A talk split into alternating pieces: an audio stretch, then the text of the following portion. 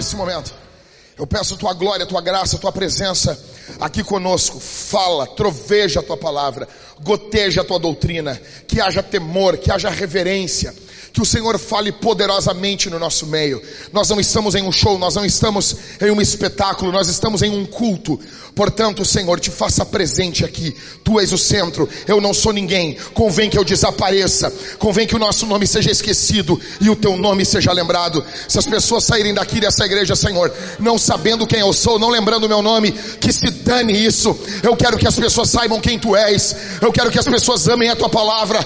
Fala conosco, fala conosco e nós tributaremos a Ti todo o louvor que Te é devido. No bendito nome de Jesus.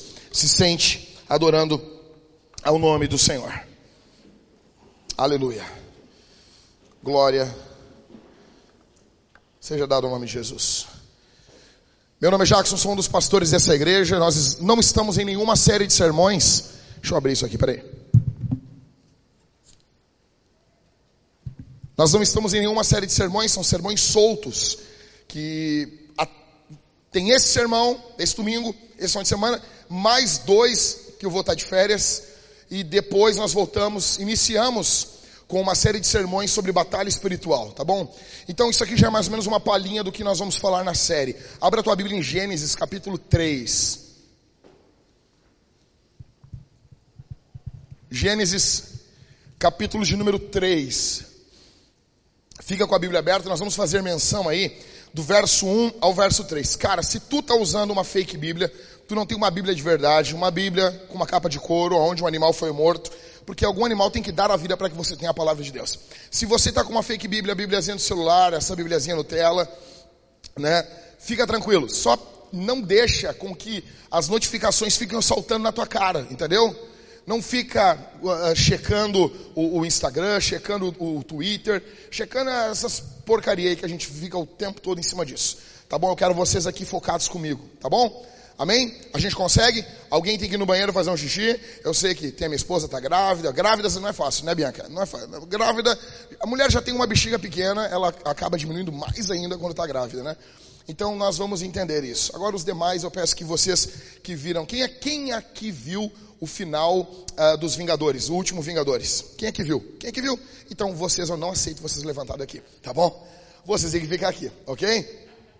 Então, deixa eu dizer uma coisa para vocês. Essa semana que passou, uh, muitos, muitas denúncias começaram a pipocar no Brasil, no mundo evangélico. Não, não apenas essa semana. Semana retrasada também. E aconteceu uma coisa muito ruim, muito, muito ruim uh, uh, particular né, comigo, uh, porque um cara que nós trouxemos para pregar aqui na Vintage, há uns anos atrás, eu descobri que ele largou a mulher dele. Ele largou a esposa, largou a igreja, está se drogando, está vivendo de forma louca. E, cara, eu não sei vocês, eu o púlpito nosso aqui, a gente valoriza muito esse púlpito. Muito, muito, muito. Muito. Então, assim, a gente não bota qualquer pessoa para pregar aqui em cima. Ah, o pastor, eu poderia pregar na tua igreja? Não, não pode. Pediu, já não pode. Eu só aceito pessoas pedir para pregar quando é um evento ao ar livre, evento evangelístico, evento de missões. Agora o cara começa a pedir para pregar, não, não pode. Daqui a dois anos a gente pensa. O púlpito é algo muito sério. John Piper diz para não desperdiçarmos o nosso púlpito. É uma coisa muito séria, não vou rifar vocês. A Bíblia diz em 2 Pedro que nos últimos dias as pessoas fariam comércio do povo de Deus.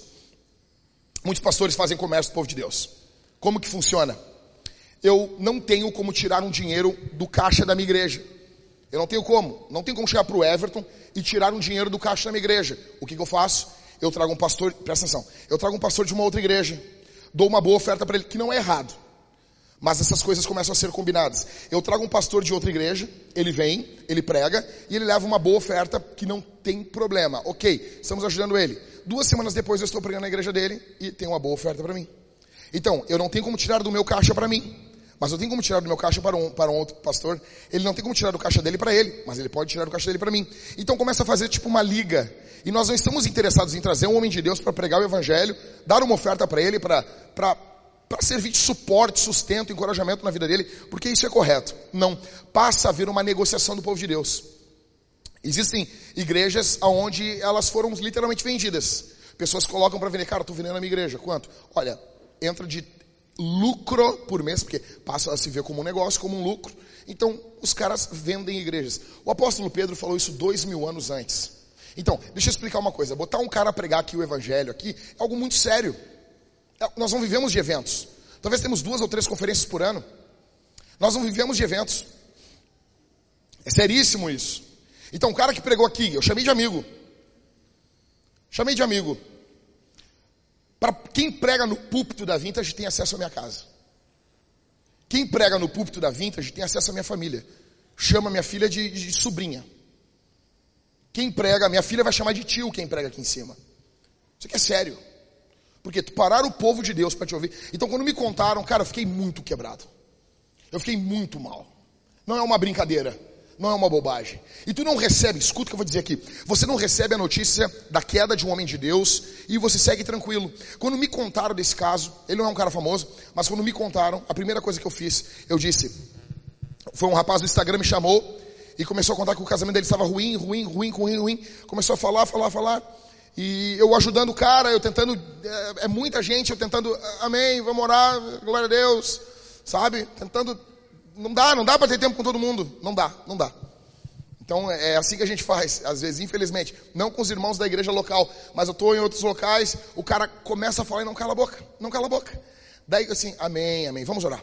A hora é para encerrar a oração, né? Aí Esmeraldino, termina a oração, o cara fala, então pastor, mais uma coisa. Dá uma agonia. E daí daqui a pouco o cara diz, era esse pastor aqui, ele falou de forma... Ele nem sabia que eu conhecia o cara. Quando ele falou, gelei. Nisso eu liguei para o Ribas e disse, cara, o que está acontecendo? E o Ribas, Jack, eu já sabia, não quis te falar. Eu disse, cara, eu peguei, desliguei tudo, fui orar. E eu comecei a orar, não estou orando porque eu, não tá, ah, fui orar porque eu sou o máximo. Não, porque eu não sou. Então eu fui orar. Eu dobrei meu joelho e eu comecei a orar. E as minhas orações, elas normalmente elas não são perguntas, eu não faço muitas perguntas para Deus. Eu sou um cara que, tipo, a Bíblia diz isso aqui, vou baixar a cabeça e vou fazer. Soldado. Só que é, existe uma coisa que me inquieta há muitos anos na caminhada cristã. Há muitos anos. E volta e meia isso volta no meu coração e a minha pergunta é: como que um homem cai? Como que um homem, não, não, não um homem, como que um homem de Deus cai? Tem uma música do Casting Crowns que o nome dela é Slow Fade, é queda lenta, né? Como essa queda é lenta? Não começa rápido.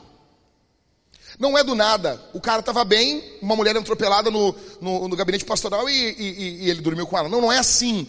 As coisas são lentas. E, e eu estava orando e eu perguntando, Senhor, será que eu já não estou em estado de queda e não notei? Onde começa a queda? Senhor, e eu perguntava para Deus, eu não sou de orar desse jeito. E eu perguntava, Senhor, me fala, me mostra na palavra, o que, que eu, como que eu posso me, me guardar? Porque eu quero estar com o fervor que eu tenho hoje, eu quero estar com esse mesmo fervor com 60, 70 anos. Como eu disse, o meu projeto de vida é encerrar a minha vida casado com a mesma mulher. Velho, isso é um projeto de vida fantástico. Alisson, imagina, tu encerrar a tua vida. Ah, tu tem que amar a tua esposa como Cristo amou a igreja. Não, mas tu, tu vai amar a Priscila como Cristo amou. Não é, deve ser um negócio fácil. Entendeu? Então assim, imagina isso. Eu vou ter que amar a Thalita até a morte. E ela não morre nunca, entendeu? Que bobagem, né, amor? É só até a morte. Não vem me assombrar depois. Você entende isso? Eu quero terminar, eu quero pegar, estar presente para os meus filhos. Eu quero quando eu morrer, quando abrir as minhas redes sociais, não ter nenhuma surpresa no inbox das minhas redes sociais. Eu quero ser esse mesmo cara aqui. Porque quando tu está olhando o teu celular sozinho, tem uma cabeça que está atrás de ti e não era tua esposa, é a de Deus. Os olhos de Deus estão atrás da tua cabeça. Em cada perfil que tu entra, em cada foto que tu clica, cada coisa que tu enxerga. Como terminar bem? Como que faz para não cair, Senhor? Eu estava orando. E daí veio muito forte no meu coração, Gênesis 3, Gênesis 3, Gênesis 3. Mas enquanto eu orava, eu dizia, ah, Gênesis 3 é muito batido. Acho que não é o Espírito Santo falando isso no meu coração. É muito batido, é muito óbvio. Gênesis 3. E aquilo ficou muito claro e veio bem forte no meu coração para estudar Gênesis 3. Então isso aqui, na verdade, não é, eu não terminei de estudar Gênesis 3, que é o início. Isso aqui é só uma raspinha, uma raspadinha que eu dei em Gênesis 3. Imagina Gênesis 3 assim como, como um, um doce gostoso aí. E tu só tirei uma lasquinha, entendeu? É isso aqui hoje que nós vamos falar. Eu quero falar para você sobre os seis degraus da queda. Está em Gênesis 3, do 1 ao 6. Escuta, se você quer ficar de pé, se você quer ser um homem honrado, uma mulher honrada, você quer terminar a sua carreira de pé, se isso é um projeto de vida para você, se você não quer pegar, tinha um amigo meu, um amigo meu, cara, o cara era, era muito engraçado, ele dizia assim, cara, esse cara tá pregando muito, tá pregando muito, o que, que falta agora para o ministério dele? Ele dizia, dormir com a secretária, só falta isso. Porque, é forte isso, né? Por quê? Porque esse era quase sempre a vida de um pastor comum. Ele começa, prega, prega, mas e cai. Você nota isso? Como que a gente quebra isso? E não apenas questão sexual, questão de piedade com Deus. Não apenas isso. Você não ter a sua alma contaminada pelo pecado, minha irmã, pelo meu irmão. Como que a gente termina de forma pura, piedosa a vida cristã? Então, seis degraus da queda, nós vamos ir meditando aqui, descompactando isso aqui uh, uh, durante o sermão. Vamos lá. Então, qual é o primeiro degrau? O primeiro degrau da queda. Primeiro, você desce o primeiro degrau quando abre uma brecha para o diabo. Eu quis usar essa linguagem mais assim, uh, neopentecostal de propósito, tá bom? Então, quando você abre uma brecha para o diabo. Verso de número 1, Gênesis 3. Mas a serpente, mais astuta de todos os animais selvagens que o Senhor Deus tinha feito, disse à mulher, é verdade que Deus disse, não comam do fruto de nenhuma árvore do jardim? Nota uma coisa. Gênesis 3.1 vai mostrar uma coisa para nós. Nós temos um inimigo. Nós temos um inimigo. Você não negocia com o inimigo. Você não faz um pacto com o inimigo. Você não conversa. O inimigo não tem, não tem pena de você. Vou dar um exemplo para vocês aqui. Uh, quem aqui é muito colorado? É muito colorado mesmo. Muito colorado. Muito colorado. Levanta a mão. Se tu é pouco colorado, tu não levanta a mão. Só se tu tem orgulho de ser colorado. Levanta a mão. Orgulho, orgulho, orgulho. Aliás, tá difícil, né? Deixa eu explicar uma coisa para vocês. Todas as vezes que vocês choram, sofrem por causa do time de vocês, eu me regozijo. Não importa. Não importa. Eu não tenho pena. Eu não tenho dó. Eu não tenho tristeza. Eu só tenho ódio. Perca. Perca. Ou seja, eu sou o teu inimigo nos esportes, no futebol. Entendeu? O termo Satanás na Bíblia, eu vou falar isso aqui, alguém vai ficar meio apavorado. O termo Satanás na Bíblia não é diabo, é, né, é o diabo. Satanás quer dizer adversário. Então pode ou não ser o diabo. O diabo é chamado de Satanás porque ele é adversário. Então, o Grêmio, ele é o Satanás do Inter, e o Inter é o Satanás do Grêmio. Entendeu? Então, tipo assim, colorados, eu sou o teu Satanás. E vocês são o meu. Então, assim, eu quero muito que o Inter se exploda. Quanto mais cair para mim, melhor. Quanto mais explodir, quanto mais ferrar, Tu é assim também, William? Não é bom ver a desgraça? Não é bom ver aquele cara chorando? E daí a gente finge piedade e depois, ah, eu tava brincando, cara. É assim, é assim. E eu tenho certeza que é assim também. Porque foram 15 anos sem o Grêmio ganhar um título. E não aliviaram, não tiveram pena. O Sacha dançou a valsa com a bandeirinha. Foi assim, e a gente aguentou. Agora, meu, que se dane. Eu quero que o Inter se exploda. Quero muito isso. E, ah, outra coisa. Uma vez tinha uma esposa de um jogador de futebol, congregava com eu nunca, eu não sirvo para pastor de atleta de Cristo.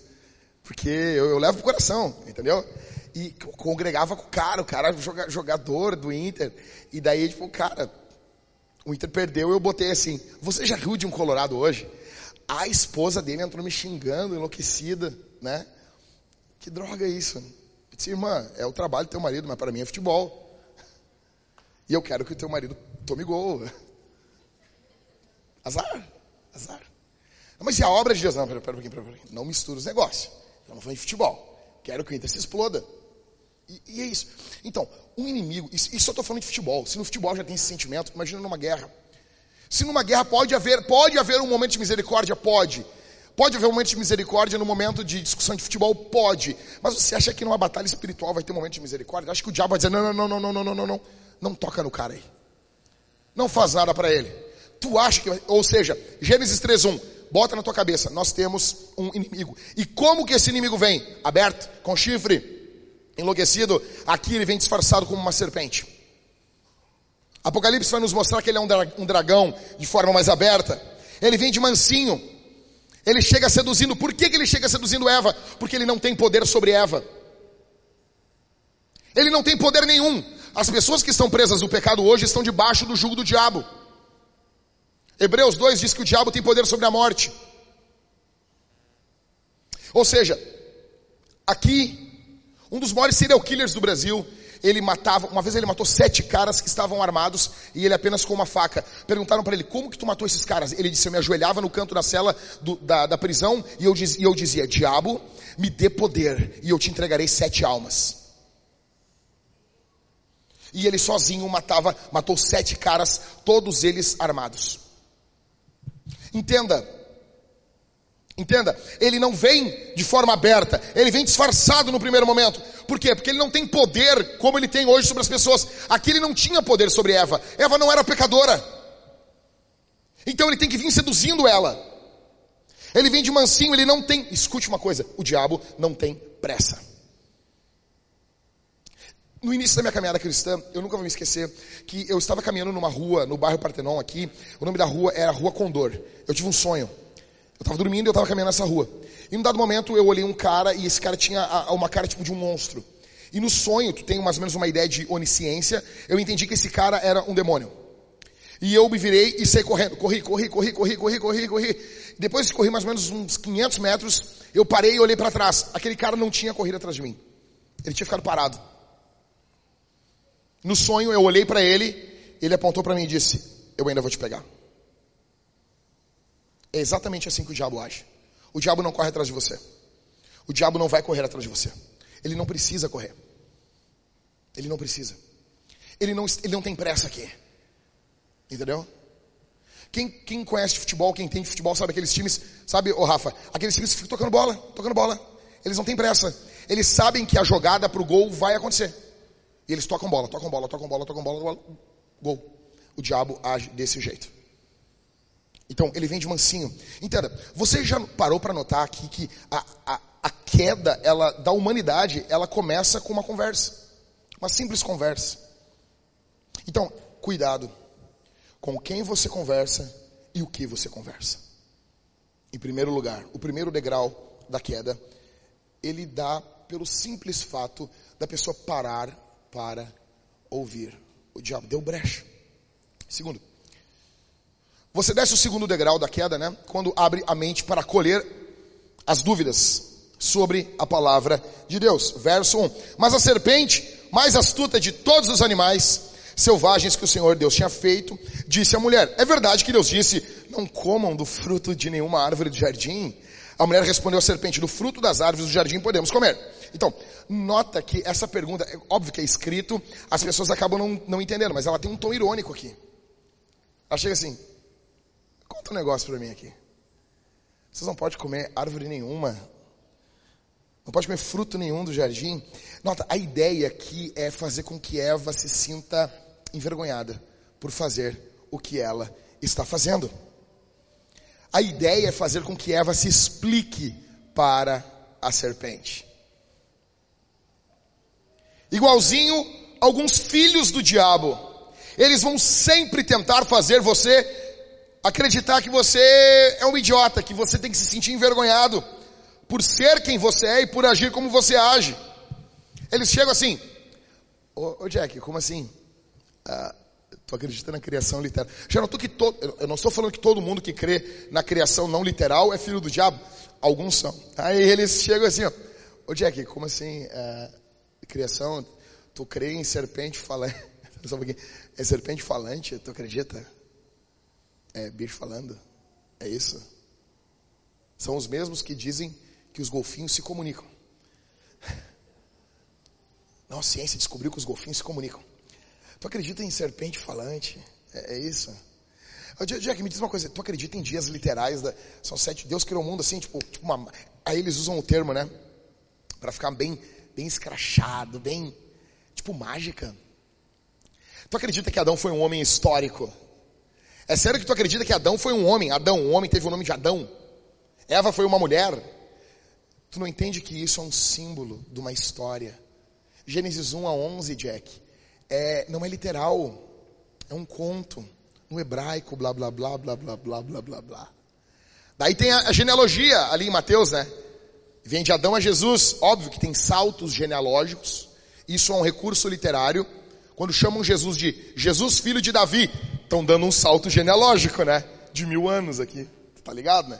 Então tem saltos genealógicos na genealogia de Adão até Jesus, mas a genealogia vem. A pergunta que fica é quando que é mito e quando vira gente de verdade na genealogia, né? É estranho isso, né? Até aqui é mito, depois não é mito. Quando que quando que muda ali na genealogia? É, é estranho, né? Jesus fala que todo sangue vai ser julgado, barará, desde Abel até o último dos profetas, Abel, filho de Eva. Parece que Jesus acreditava que Gênesis era literal, né? Que Moisés escreveu Gênesis.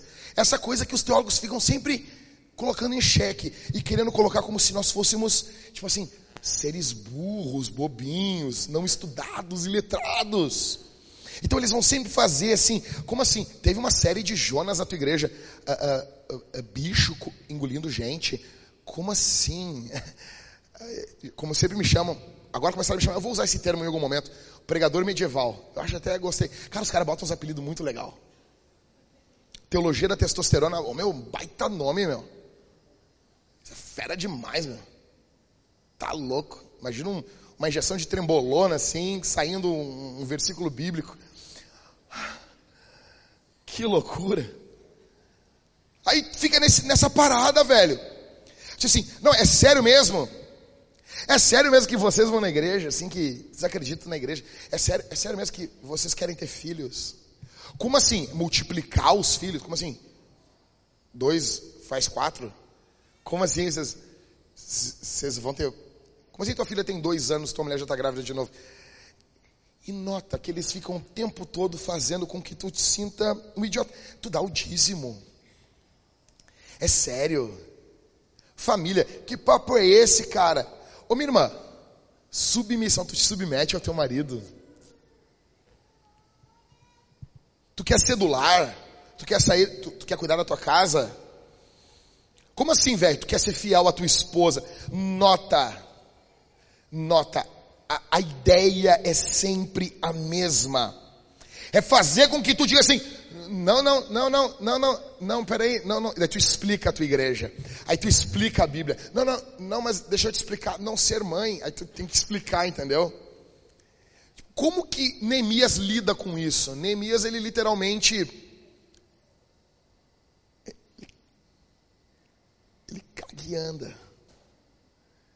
Tipo, Sambalate e Tobias, não, Neemias, desce aqui. Ele. Eu estou fazendo uma obra muito grande, não posso descer. Entendeu? E ele segue. Ele segue como um tanque. Eu vou falar sobre isso na Homens Fortes aqui. Senhor, faz de mim um tanque. Vai ser o sermão de quarta-feira aqui para os homens. Venham, vai ser esmagador. Tá bom? Então, nota aqui como que a coisa está errada aqui. Compara o que o diabo sugeriu, que Deus disse, com o que de fato Deus disse. Então assim, verso 1 do capítulo 3. Mas a serpente, mais astuta de todos os animais selvagens que o Senhor Deus tinha feito, disse à mulher, o que ela falou? É verdade que Deus disse, não comam do fruto de nenhuma árvore do jardim? Isso aqui, o que, é isso aqui? Ela está sugestionando, né? Agora, olha o que Deus disse. Volta comigo no capítulo 2, verso 16 e verso 17. E o Senhor Deus ordenou ao homem, de toda árvore do jardim você pode comer o quê? Olha como o mandamento começa positivo, Mariane. Olha, olha, olha esse Deus. Você pode comer livremente, mas da árvore do conhecimento do bem e do mal, você não deve comer, porque no dia em que dela comer, você certamente morrerá. Nota uma coisa aqui. Vamos lá. O que que está errado? O diabo, nota, esse Deus, olha aqui para mim. Gênesis 2. Esse Deus, ele dá um sim enorme para Adão, e um não pequeno. Olha para mim aqui. Um não minúsculo e um sim gigante. Ok? Ok ou não ok? Fechou? Um sim gigante. É para comer livremente de todas as árvores do jardim. Imagina comigo mil árvores. Mil. Adão, tá vendo tudo isso aqui? Tudo é teu. Pode comer livremente. Pode fazer batida, pode fazer salada, pode fazer o que tu quiser. Pode temperar com sal, pode fazer flambado, pode fazer o que tu quiser, Adão. Come, come, faz o que tu quiser. Faz molho, mistura, pega, faz nozes, faz o que tu quiser. Faz, faz, faz tudo o que tu quiser. Imagina, antes da queda ter um, um ter assim, tipo, um, um, fruto com gosto de bacon, assim. Não precisava matar o porquinho. Tava ali. Tava ali. Óbvio que tava ali. Nossa, Deus é bom. Depois da queda, o que, que ele fez? Ele escondeu o gosto do bacon num bicho que ninguém ia procurar. Né? Escondeu assim, né? ninguém vai olhar esse bicho aqui, mas a gente achou. Entendeu? Então imagina, esse Deus é bondoso. 999 árvores Adão e Eva podiam desfrutar. Daí, daí Deus diz assim: um não é para comer. Se comer, vai morrer, é certo. Então nota, antes de o mandamento de Deus, ele tem o sim antes. E esse sim, como diz o Douglas Wilson, ele é gigante. O nome do Éden quer dizer delícia. Éden é um, é um, é, um jardim de prazer. A palavra Éden quer dizer prazer. Eles podiam tudo. O que, que o diabo faz? O diabo aumenta a percepção do não e ele diminui a percepção do sim. Adão e Eva podiam muito mais coisas do que não podiam. E isso ocorre hoje de novo. Eu tenho certeza que tu tá aqui, tu olha para a tua vida e tu pensa, eu não posso muito mais coisas do que eu posso. Eu tenho certeza, cara. Vamos lá. A Bíblia tem dez mandamentos. Dez. Que resume em dois. Ah, 613 do Antigo Testamento resume em dez, que resume em dois. Vamos lá, o que que tu pode fazer? Tu pode fazer muito mais coisas do que tu não pode fazer. Muito mais coisas. Por exemplo, vamos lá. Uh, hoje eu acordei seis da manhã, fui orar e saí a correr. Eu posso correr? Se eu quisesse caminhar, eu caminhava. Eu podia caminhar dentro do arroio dilúvio, daquele bagulho sujo. Podia correr, podia fazer abdominal, eu podia comer um Big Mac. Tu entende que o mundo tem muito mais coisas para fazer? Eu podia subir numa árvore, eu podia caminhar na rua gritando que eu sou um bisonho, eu não sei. É, é, eu podia fazer muito mais coisas. Tu pode fazer o que tu quiser. Tem muito mais coisas que tu pode fazer do que tu não pode fazer. Poucas coisas é não nesse mundo. Ainda depois da queda, nós temos pouco não. Pouco não. As pessoas falam, pastor, o que, que eu posso fazer com a minha mulher? Velho, não sei, não mata, né? não dá soco, não diz que é diabo, o resto pode. Ou seja, ah, mas eu não sei, eu quero me enlouquecer. Boa, cara, bota ela pelada na tua cacuna e corre dentro de casa. Tu pode fazer isso aí, velho. Faz o que tu quiser, é uma loucura. Eu não sei, quer fazer um troço enlouquecido, um troço assim uma coisa que nunca ninguém viu, nunca ninguém ouviu, né? Inventa alguma coisa, não sei. Ah, pastor, não sei, eu tenho uma vontade de passar Nutella, não sei, não acho Nutella ruim pra caramba, faz, sejam felizes. Deve ser ruim pra caramba tirar esse negócio do cabelo, mas faz. Faz. Ah, pastor, não, eu quero, eu quero, eu quero enlouquecer. Enlouquece com a tua mulher. Dá para tomar umas beritas? Dá, tu e ela dentro de casa, dá, dá. Enche meu saco. Nesse momento tem alguém me xingando dentro do Instagram dizendo que eu sou bebum. E eu não falo que eu não sou, tá ligado? Eu deixo eles pensar. Eles devem pensar, cara, eles devem me imaginar bebendo enlouquecidamente, com 38 na cintura, fumando charuto, tá ligado? E eu deixo. Eu deixo. Eu deixo. Deixo, entendeu? Então, ah, sei o quê. Cara, tu nota que esse mundo tem muito mais sim do que não. Aí o diabo aumenta o não tu vive com uma percepção do não muito grande. É óbvio que a Bíblia diz não em alguns momentos, mas tem muito mais sim. Por exemplo, o Cauê não está aqui hoje, está em casa. O Cauê um dia pegou o cadetão dele. O que, que o Cauê fez com as molas do, Cauê, do, do, do cadete dele, Halisson? Cerrou as molas, botou aquele carro lá embaixo. É que nem o cara que tem um Clio e rebaixa o Clio. Na cabeça dele, ele é o Toreto. O diabo é mentiroso. Tu não é o Toreto, cara. Tu parece o Mario Kart andando na rua. Com, com, com aquela tartaruguinha quicando assim. E quando o Cauê dobrou, cara, ele, ele cortou as molas. As molas, quando ele dobrou a rua, não deu 500 metros. A polícia parou e guinchou o carro porque estava rebaixado. E o argumento do Cauê disse: as molas ainda estão quentes. Recém tinha cerrado, estava quente ainda de. Ou seja, esse mundo, a polícia vai querer guinchar, mas se tu quiser, ele pintou na época a calotinha da, da, do cadete dele, pintou de, de tipo, rosa pink, vermelho, vermelho, tipo um carro cinza com as calotas vermelhas. Óbvio, canoas, guajuviras, eles gostam disso. Eles são felizes com isso. Galera da Alvorada ama isso também. Eu sei, eu entendo vocês. Ou seja, você quer pintar a calota do teu carro, tipo assim, cara, eu quero ser radical.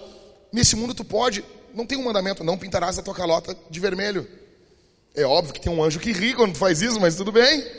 Tu pode fazer. Ou seja, tu entendeu? O diabo aumenta a percepção do não. Terceiro degrau. Você desce o terceiro degrau quando abre a boca para torcer a palavra de Deus. Verso de número 2 e 3. A mulher respondeu à serpente: Do fruto das árvores do jardim, podemos comer. Nota que ela está se explicando.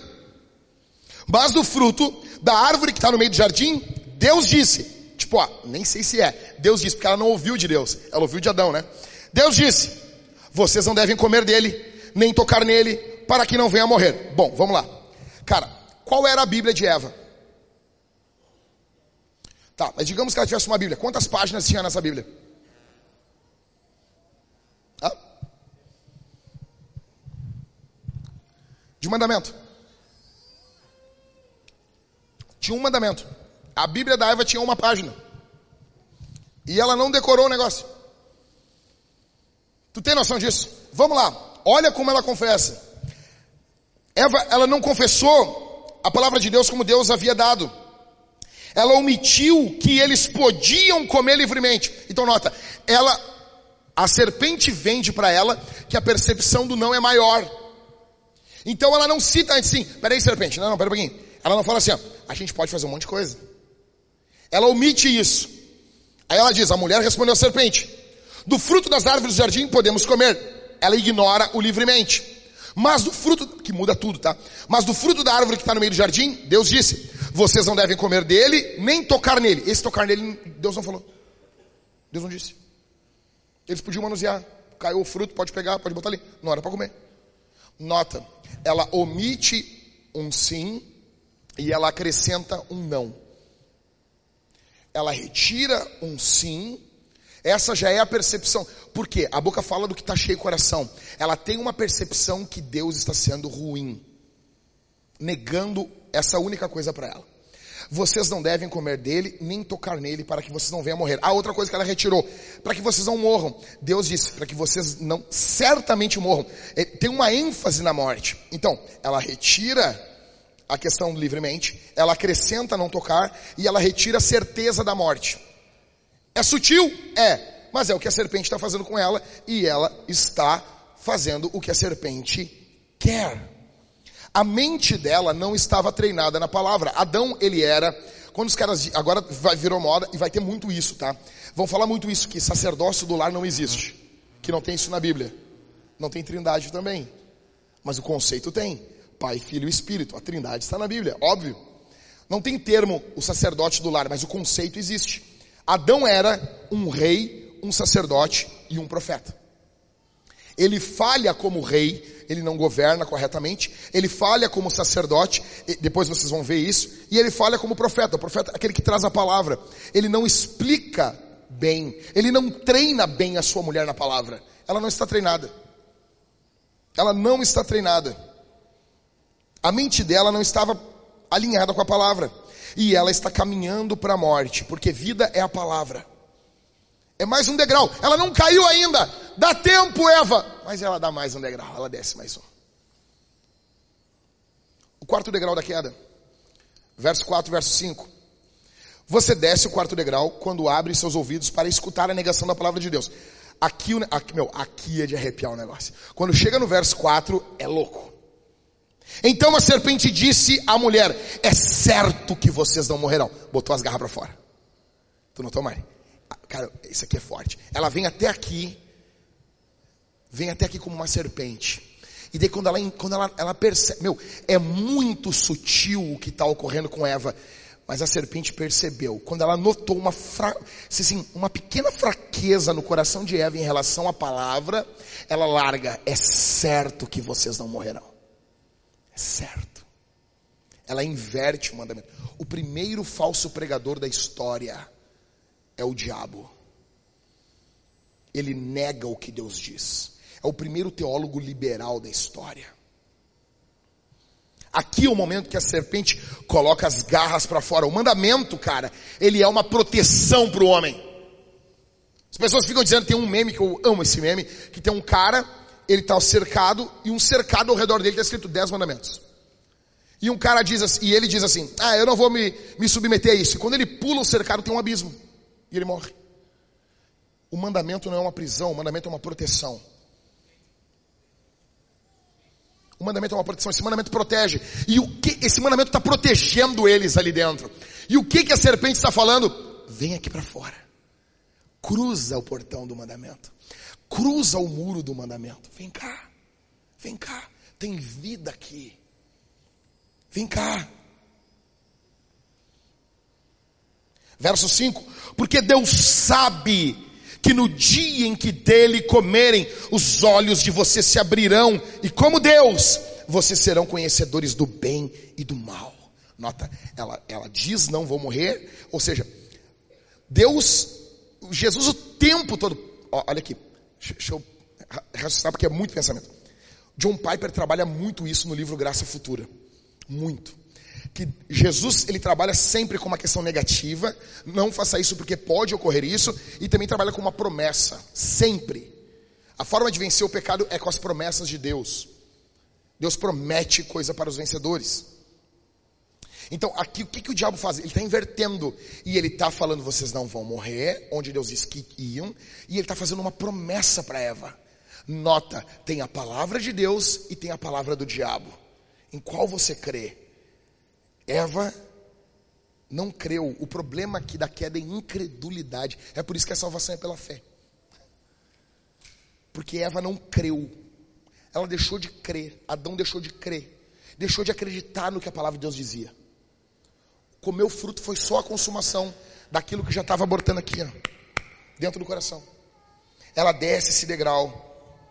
Deus diz uma coisa, a serpente diz o contrário. A base da queda está aqui. Em resumo, o diabo está dizendo o que para Eva? Eva, Deus está mentindo para vocês. Deus não tem coisas boas para vocês. Essa vida que vocês levam não é prazerosa. Essas vida, essa vida que tu experimenta com teu maridinho dentro desse jardim é uma farsa, é uma mentira. Tem vida fora desse jardim. Tem coisas esperando vocês, Eva. E fora só tinha um deserto.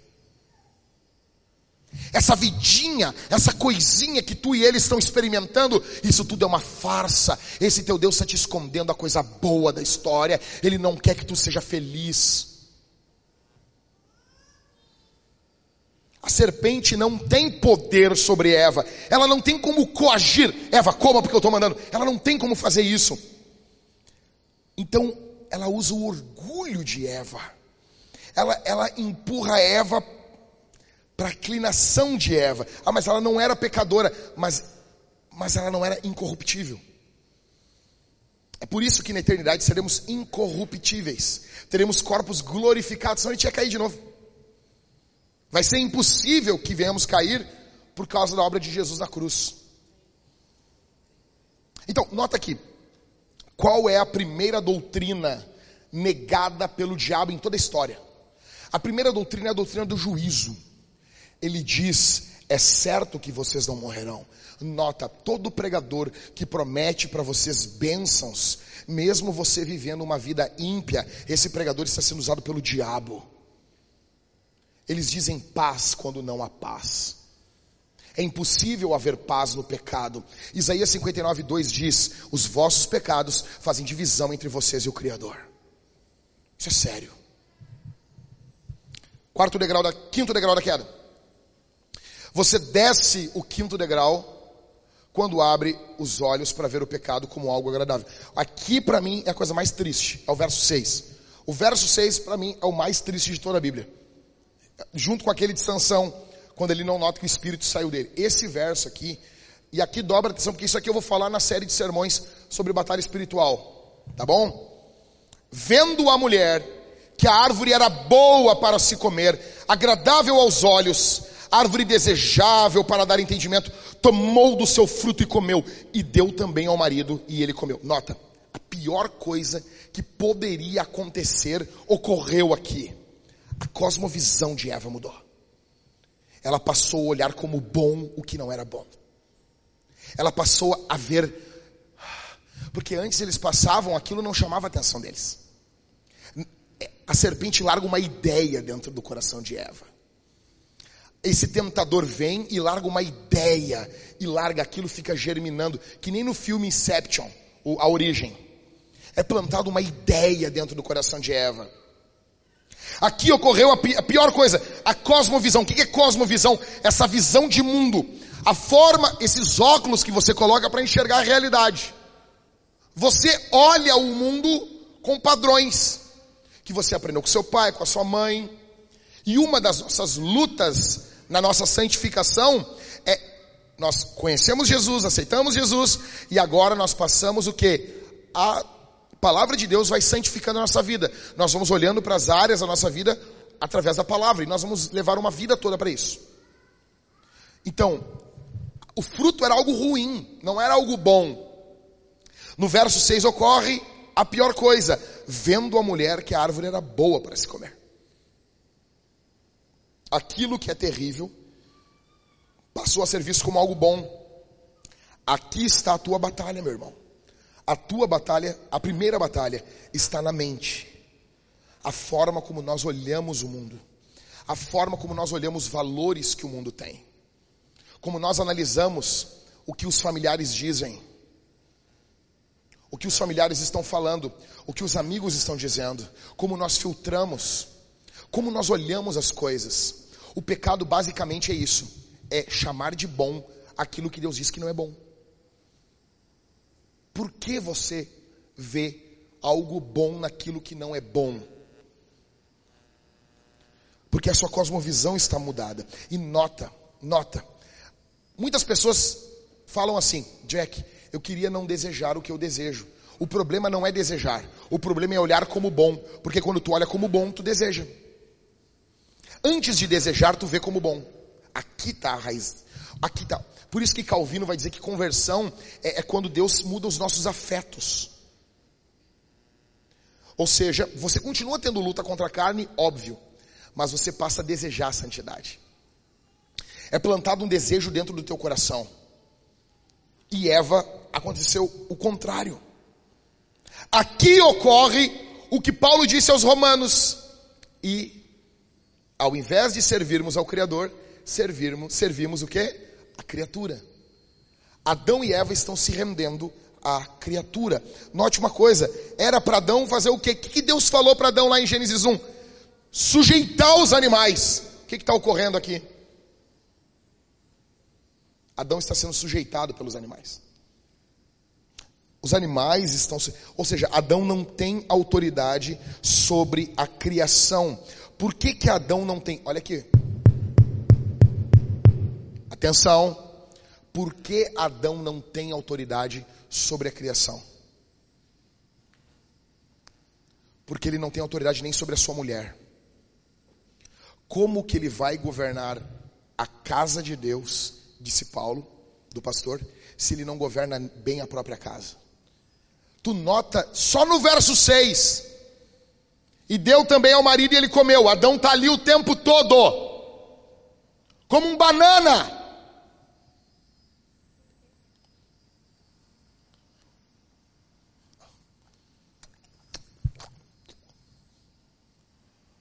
Igualzinho alguns homens aqui.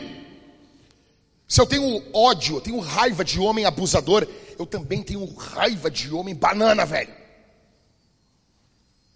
Eu falei, eu não posso falar porque eu estou no púlpito, porque esse lugar é um lugar santo. Eu não posso falar, mas se você quer saber o troféu que eu vou dar para algumas mulheres, veja o podcast que eu gravei com a Talita na sexta-feira. Eu vou fazer um troféu TG. O máximo que eu posso falar é isso. É a mulher machinho. É o homem banana. Deixa eu dizer uma coisa: 99% das coisas que ocorrem dentro do teu lar, meu irmão, tu tem que pegar e conversar com a tua mulher.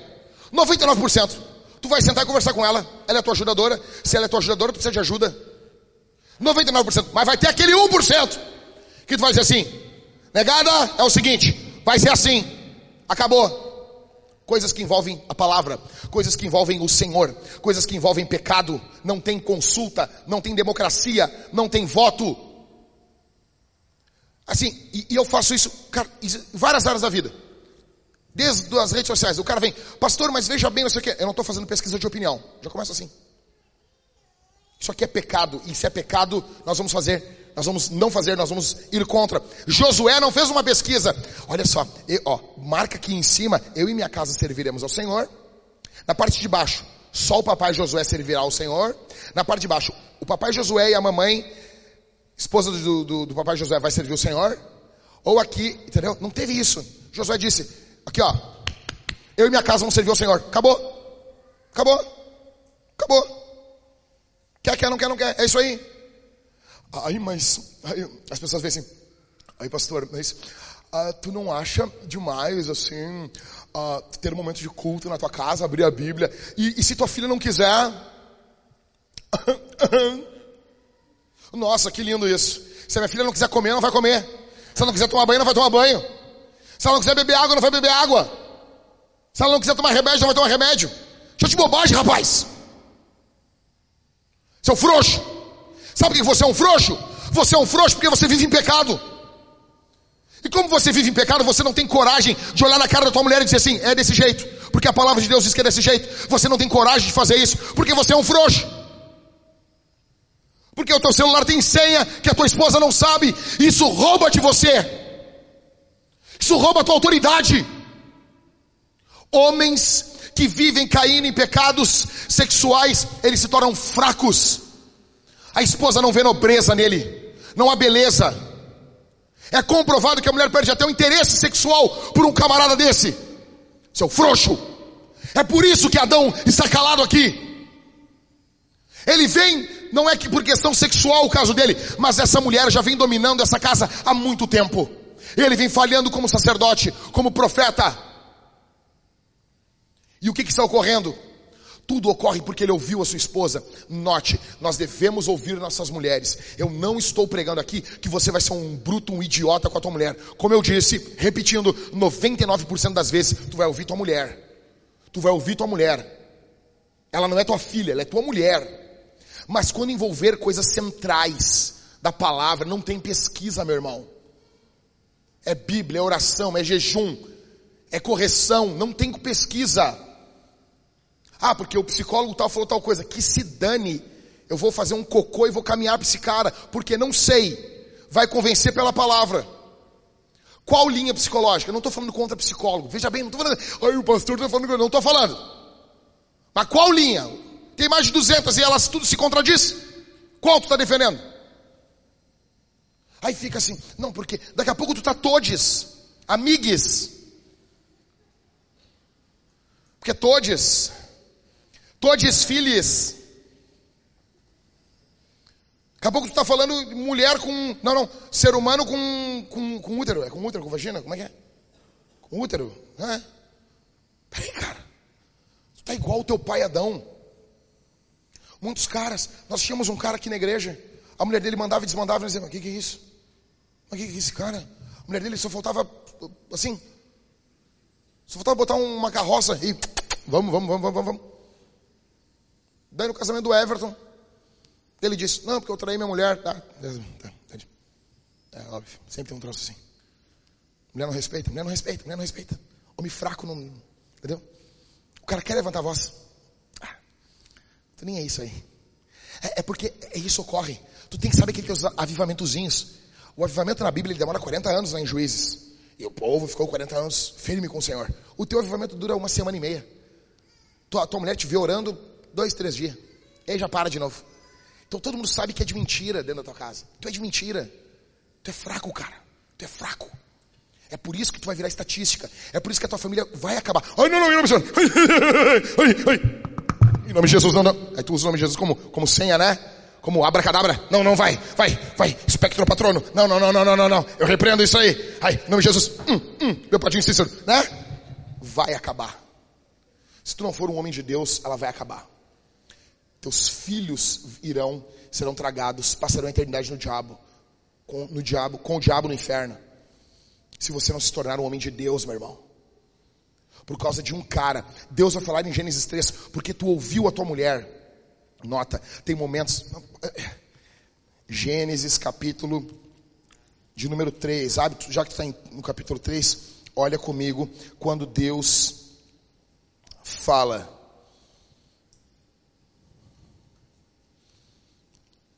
Verso 17. E Adão disse: Por ter dado ouvido à voz da sua mulher e comido da árvore que eu havia ordenado que não comesse, maldita é a terra por sua causa. Em fadigas você obterá dela o sustento durante os dias da sua vida. Nota, tem momentos que você não tem que ouvir a tua mulher. E mulher, tem momentos que você não tem que ouvir o teu marido.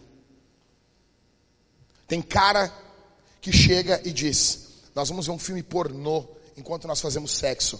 Ele está trazendo demônios para dentro da sua casa. Ele não tem autoridade para fazer você fazer isso, minha irmã. Um homem não tem autoridade, um homem não tem autoridade nem para dizer para a mulher a hora que ela pode ou não chamar ajuda. Você é livre, o teu marido não tem autoridade. Ele vai querer fazer chantagem emocional. Por que tu vai chamar os pastores? Chame. Sentiu necessidade, o máximo que vai acontecer é nós chegar assim e dizer, não, isso é uma coisa tranquila. Mas você tem que chamar. Você não tem que dar ouvido a tudo que teu marido fala. É antes, o cara bota um filme pornô para ver, isso não existe. Isso não existe. Isso não existe. Esse cara vai te trair. Se tu não tem acesso à senha do teu celular do teu marido, você já está sendo traída. Aí, o que ocorre? As pessoas perguntam, pastor, meu marido me traiu, o que, que eu tenho que fazer? Primeira coisa que tem que fazer, primeira coisa, a primeira coisa, vai fazer um exame de sangue.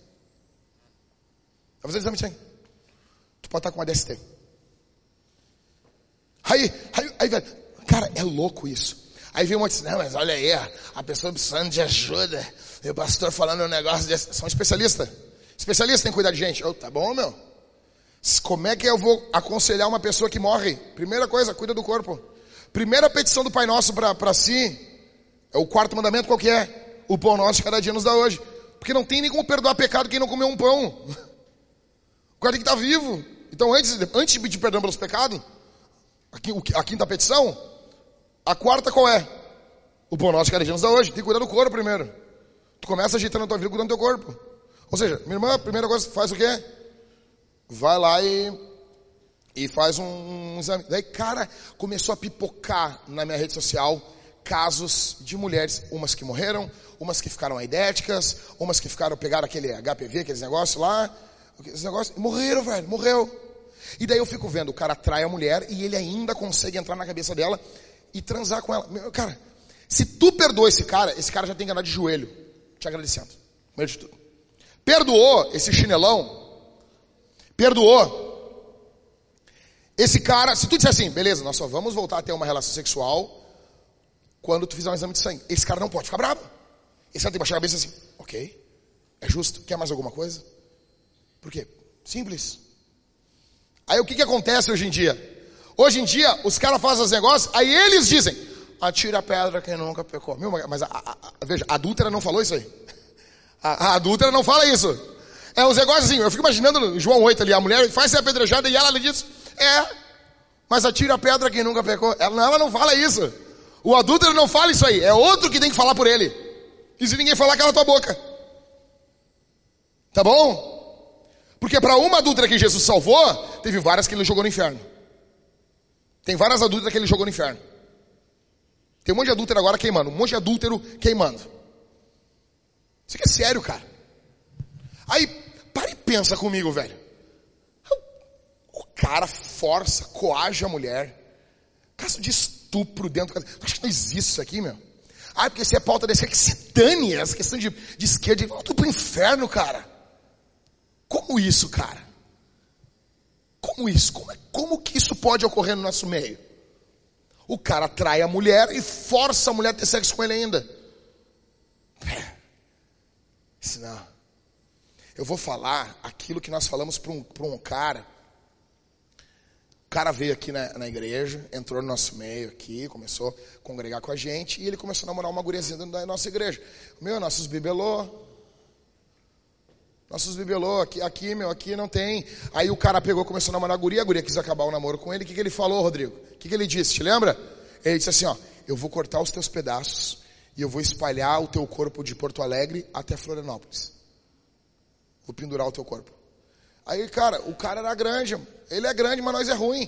Chamei, chamei o Rodrigo junto, não tinha mais ninguém. O Michael não tava, não tava, o Halisson não tava. As pessoas perigosas da igreja, né? Aí eu disse, cara, nós temos um ex-assassino aqui, nós temos até taxista, velho. Nós vamos te fazer. Nós vamos te levar pro meio do mato, cara, e nós vamos. Não, ninguém vai te encontrar, meu. Cara, igreja é um lugar perigoso. Eu falo pra minha esposa assim, a minha mulher deixa assim a, a bolsa. Eu digo, amor, tu acha que tu tá onde? Tá numa igreja, amor. Pega o negócio. Igreja, cara. Igreja é um lugar perigoso. Não entra qualquer uma pessoa que não conhece. Então, peraí. Como que tu chega, tu ameaça uma filha de Deus e tu acha que tu vai sair numa boa, meu velho? Então, não importa se o que o teu marido está falando para tu fazer vai contra a tua integridade física. É pecado.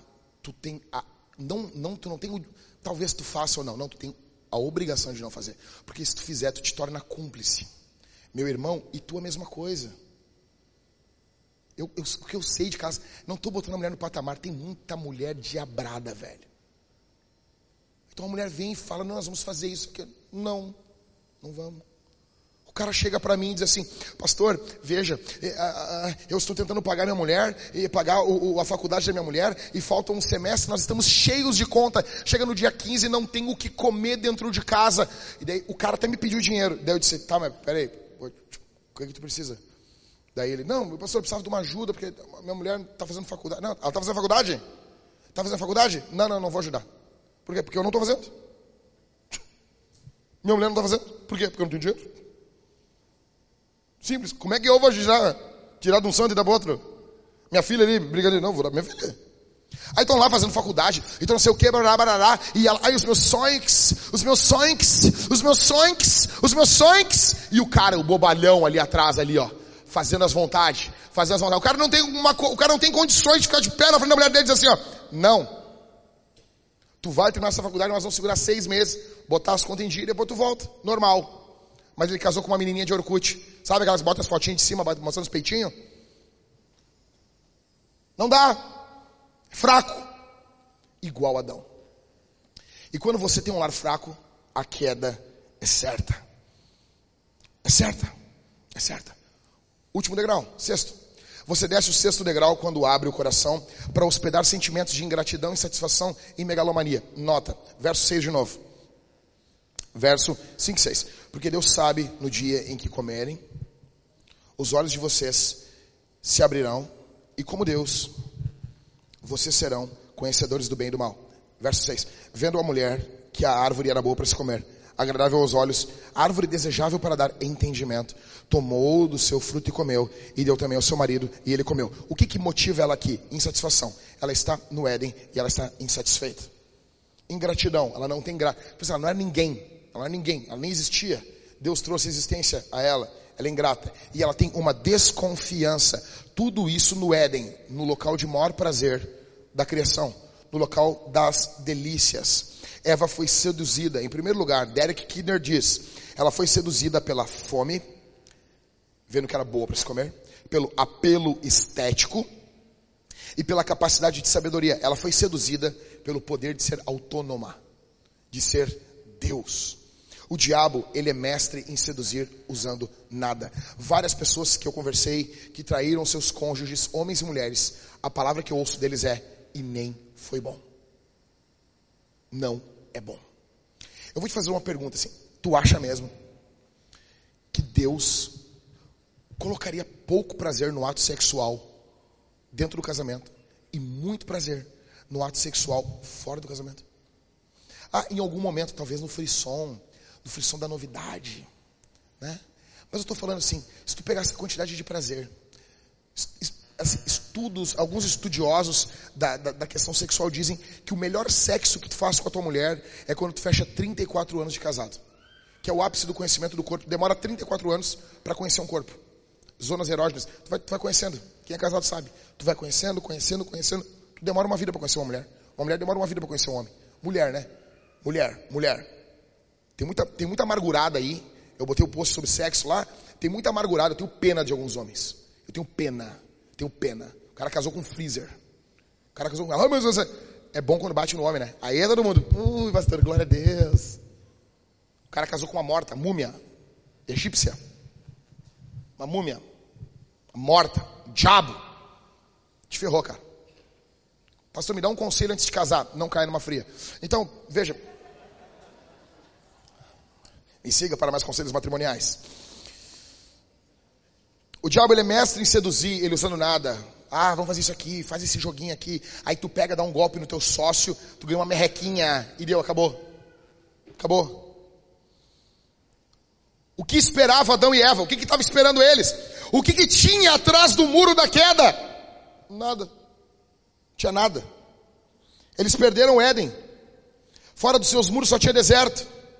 Essa é a história da maior tragédia da humanidade. Encerrando, o que o diabo quer fazer agora com você? Em primeiro lugar, que você ignore a astúcia dele, assim como Adão e Eva. Você ignore que ele é astuto.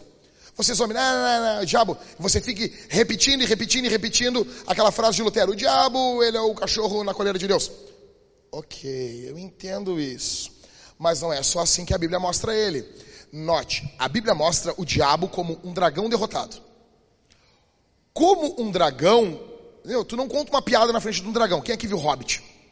Ou leu o Hobbit? Então, véio, quando o dragão, come, o Smaug começa a falar ali, eu, no livro tem uma linha em branco. Então Smaug falou, e uma linha em branco. Aí tu, o livro vem correndo assim, linha, linha, linha, linha. E lá no final, quando tem essa linha em branco, te dá uma coisa. Bah, parece que tem uma reverência.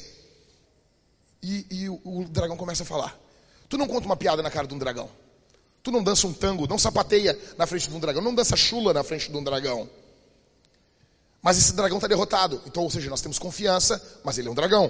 Tu entendeu como a Bíblia apresenta Satanás? Um dragão derrotado. Para você não zombar, entendeu? Mas para você não ter medo, ele está derrotado. Um amigo meu uma vez estava descendo a rua, voltando de uma vigília, tinha orado seis horas. Aí ele assim, Pensando com ele assim, se o diabo aparecer agora, eu vou chutar a cabeça do cão. Eu vou chutar, vou chutar, dar-lhe bicuda na cara do cão, dar-lhe bicuda na cara do cão. E ele desceu assim, aí quando vivia um cachorrinho, e ele, aí ele disse, bah, cara, isso é porcaria de um, de um, de um toche aqui. Só que a da Vintage pegou. Essa porcaria desse cachorrinho aqui veio morder aqui meu, meu calcanhar. Eu não aguentei. Imagina o diabo, velho. Ele disse, ah, misericórdia, Senhor. Ok. É óbvio que o diabo é um cachorro na coleira. Só que assim, cara, ele é astuto. Ele está aí já faz algum tempo. Entendeu?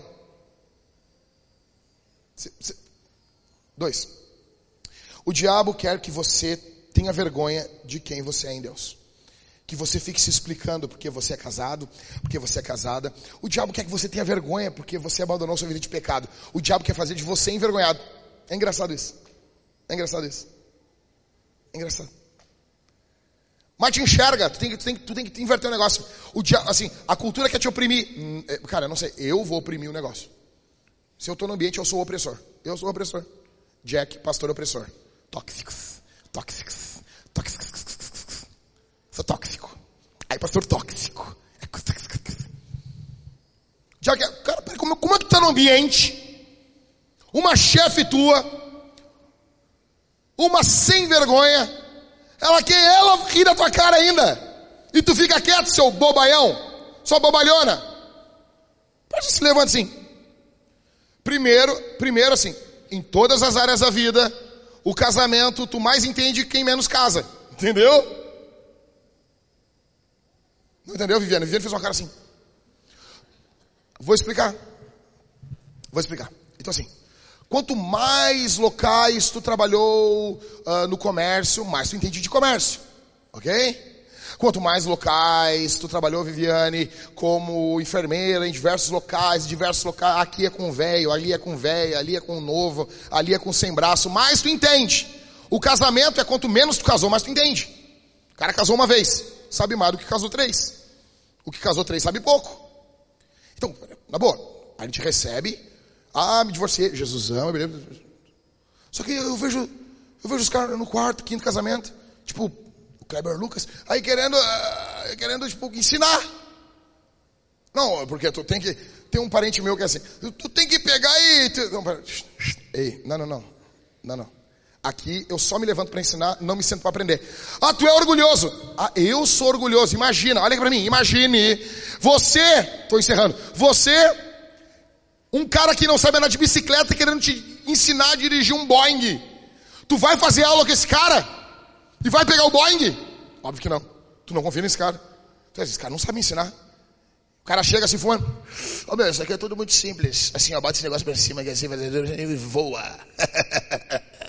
Tu vai pegar e voar? Tu não vai. Por que, que no casamento tu ouve? Porque a gente quer dar nossa de humilde. Não, não, não, não, não, só um pouquinho. Eu não sei nada, mas tu sabe menos que nada. Não vou te ouvir. Simples, você tem que se posicionar, meu irmão. Uma coisa é humildade. Ai, Jesus. Agora sim, agora chega o cara lá. Aí chega, tipo, imagina. O, o, o cara tá ganhando da mulher de, de, de, João 4 ali, da mulher do poço de Jacó. Bato, tá com cinco maridos. Esse aí que tu tá nem é teu mais. Loucuragem. Daí a pessoa quer te ensinar ainda. Não, não, não, não, não, não, não. Oh, oh, oh, oh. Não. O diabo quer que você tenha vergonha. Ah, como assim? Tu não atrai tua mulher? Cara, eu tava aqui no posto aqui, meu, e veio aquele velho assim, é, é, o velho olhando uma, um, um bagulho pornográfico. E eu parado assim, cara, eu vou explodir esse velho. E ele veio pro meu lado assim, ó, e eu olhando ele assim, meio vesgo, né? Mais ou menos. E daí eu olhando ele assim, e ele mostrando aquela pornografia pro carinha que tava na minha frente. E cara, e ele, ele fez menção de me mostrar e eu tava com a cara assim. Cara, se ele me mostrar isso, eu, eu vou dar um berro no ouvido dele. Satanás! Diabo! Sai daqui, rapaz! Sai daqui! Por quê? Por que, que um cara com um bagulho pornográfico vai me oprimir? Como isso? Não, tu não precisa ser assim, tão calmo como eu. Mas você não pode deixar isso acontecer com você. Sabe? Aquela tua tia varizenta que fica querendo dar dicas de casamento. Não, peraí, cara. Peraí, tia. A senhora é muito legal, faz uma comidinha muito legal, mas. Cala a boquinha. Nós não vamos me ouvir. Ah, eu cuido do teu filho, deixa ele aqui que eu cuido dele. Mas tu não cuida do seu. Tu não conseguiu cuidar dos teus, então acho que eu vou deixar meu filho contigo. Não. Não. Não, em inglês, no. Aí tu tem que se explicar, não. Terceiro, o diabo quer que você tenha uma versão customizada da Bíblia. Que você não leia a escritura toda.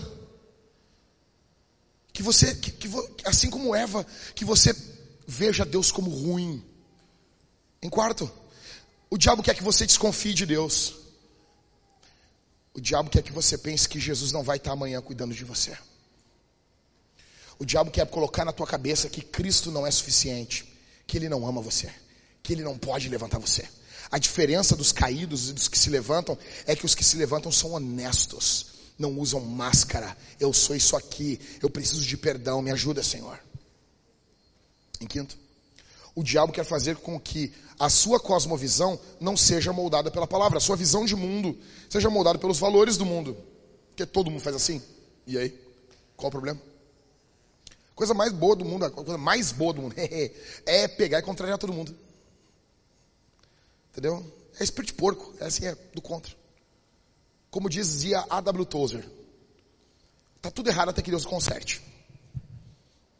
Simples. Simples. Falta para vocês condição ficar de pé. Não, veja, você não vai mudar a tua sala de aula. Eu não estou falando, Viviane, que tu vai chegar na URGS lá e vai pegar e vai tocar a trombeta, vai te vestir com uma roupa de saco e entrar pregando lá, mas tu vai simplesmente, no meio de todo mundo, você está lá, ok, você vai se levantar e dizer assim, só coloca na ata aí, eu discordo, só isso. Só isso. Sexto. O diabo quer que você esteja inquieto, insatisfeito, ingrato que você olhe a sua vida e você veja, ah, isso aqui não é legal. Deixa eu dizer uma coisa para você, minha irmã. O coleguinha do trabalho vai ser sempre mais carinhoso que o teu marido. Ele só quer transar com você. Meu irmão, a esposinha do trabalho que tu tem, sabe aquela esposinha? Não teve sexo ainda, mas tem vários risinhos, né? Ai, tem vários risinhos, almoços junto. Tua esposa não sabe o que tu fala com ela. Tu já falou mal da tua mulher para ela? Tu quer conhecer um adúltero é quando ele fala mal da esposa dele. Tu quer conhecer uma adúltera é quando ela fala mal do marido dela. Eu, eu, tinha um amigo que um dia ele chegou para mim chorando. Ele disse assim: Eu não estou conseguindo ter uma mulher do meu trabalho. E a gente sai de moto. Como que tu bota uma mulher que não é a tua mulher andar de moto contigo? Não, eu sou louco. Eu, não, sério, eu sou louco. Eu sou tarado. Porque eu penso, não, devo ser tarado, cara. Devo, Deu o cara assim, não, não tem problema, bota a mulher ali. Tá, mas a mulher vai apertar as tetas nas tuas costas? É assim?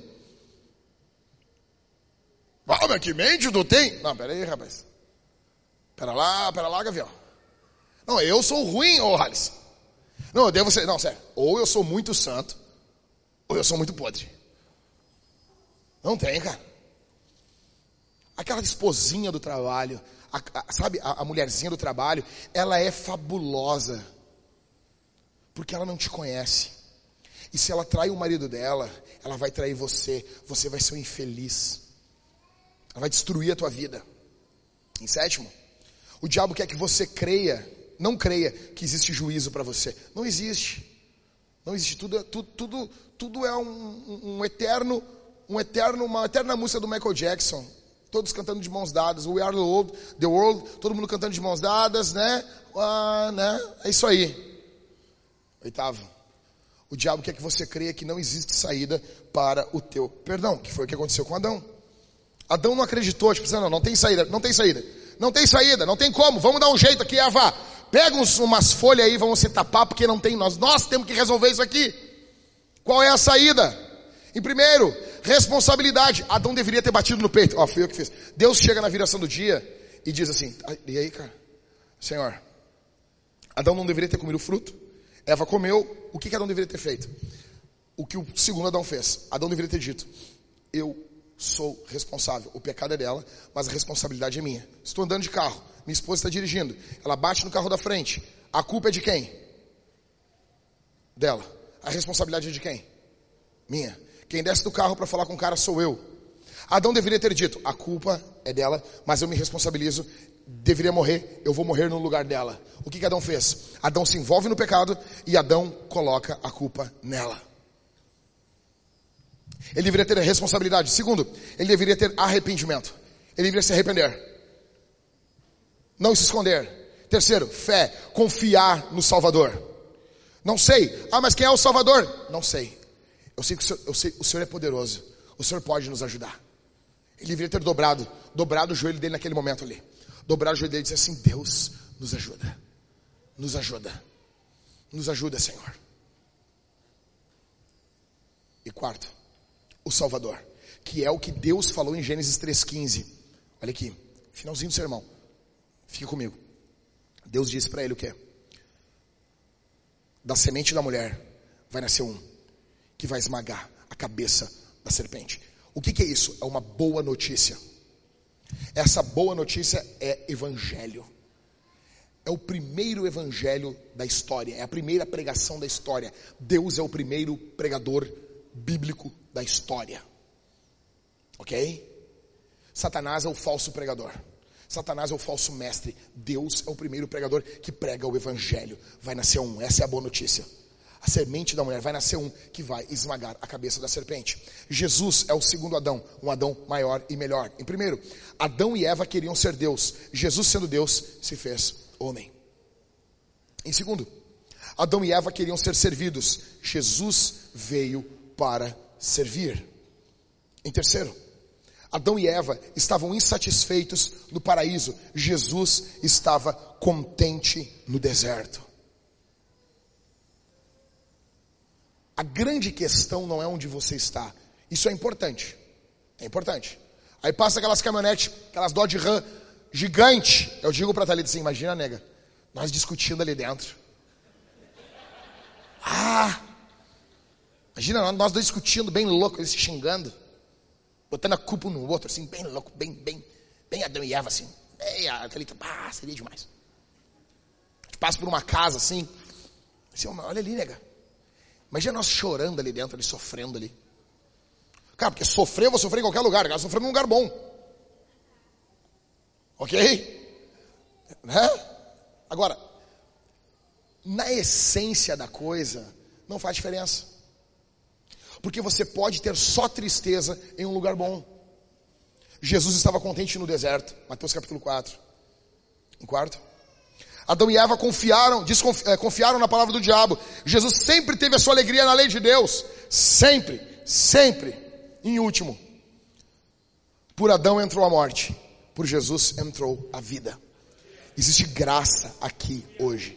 Eu tenho certeza que pessoas aqui estão prestes a fazer coisas erradas na sua vida, tomar decisões erradas, e o Senhor Deus me colocou aqui para pregar essa palavra para você, porque o Senhor Deus te ama, Ele quer corrigir, corrigir você. Existe saída. O teu Cristo veio a esse mundo. Ele sofreu a vida que você não conseguiria viver. Ele pagou o preço por você. É tudo sobre Jesus. O sangue de Jesus perdoa você. Você pode sair daqui perdoado.